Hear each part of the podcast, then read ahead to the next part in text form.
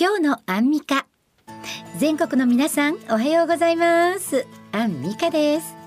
今日のアンミカこの番組は今日一日をポジティブに過ごすヒントを私アンミカがお話しさせていただいています。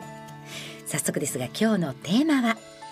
おすすめのリフレッシュ方法です。えっ、ー、とこれリフレッシュ方法を学ぶ前にすごく大切なのが自分を知ることなんですね。あなた何が好きですか？嫌いですか、えー、好き嫌いの中には好きは高めればいいんですが嫌い。この嫌いっていうものを多く持ってると嫌いに執着しすぎて視野を狭めたり嫌いな物事が近づいてくると行事とか人とかね、えーと、そこに執着というものが出てくるのでこれ上手に手放した方がいいんですね。えーと、と嫌いっていうものは実は自分の中にもある欠点である場合もあるのでちょっと向き合ってなんか物事を違う言葉に置き換えてうん、ネガポジ変換してちょっと見直していくことで嫌いは少なくしていった方がリフレッシュ方法につながります。そして心地いい悪い。これ好き嫌いとまた違うんですね、うん、五感の中で心地いいと感じるものはストレス解消になりますし心地悪いと感じるものはストレスになります、えー、ですから心地いい、えー、五感。音ですね。ロックが好きとか、うん、クラシックが好きとか j p o p が好きとかいろいろあると思うんですが心地いい音玉。そして心地いいスペース、うん、あと香りですね。潮の香りが好き森林の香りが好き。あとハーブの中でもハーブ面白いんですよね。えっと人間の脳の中で拾ってこれが腐ってるかどうかっていうものをこう匂いで感じて食べれる食べれないっていうものを判断したのでとても古い脳なんですね匂いを感じるのは。命を守ったんですよね香りで。だから実は自分が好きな香りっていうのは直接深い脳のところでストレスに影響すると言われてます。はい。そしてあとは触覚こう手触りであこの感触好きとか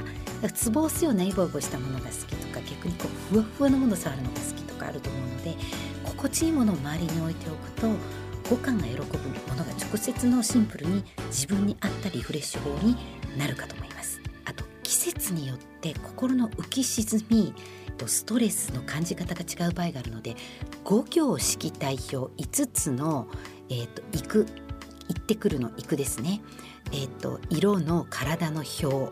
表と書いて五行式代表というものを検索していただくと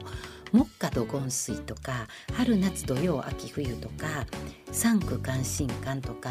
なんかこう酸味とか苦味とかそういうのがバーッと書いたものが出てくるんです。これ縦に読むと面白くって春は肝臓と胆のを痛めやすくって怒りの感情が起こりやすいので青っぽいものを食べましょう。酸味あるものを食べると,、えーと、こういう爪とか目とかの色が良くなりますよみたいな縦に読むと読めてくる体調管理があります。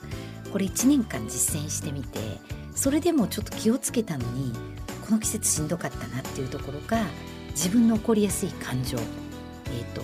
春は起こりやすい秋は悲しみやすい物思いに吹っ切りやすい冬は恐れやすいとか書いてあるので、え、こういうのも結構自分のリフレッシュ方法に役立ってくると思います。ちなみに私アンミカのリフレッシュ方法はカラオケを歌いまくる。大きい声を好きな曲を10曲ぐらい連続で歌ってで好きなハーブを垂らしてクラシックを聴いて寝るのがすごくリフレッシュ方法ですね、えー、今日はおすすめのリフレッシュ方法についてお話しさせていただきました、えー、あなたの笑顔で誰かの心を照らしてください。今日もポジティブに過ごしましょう。お相手はアンミカでした。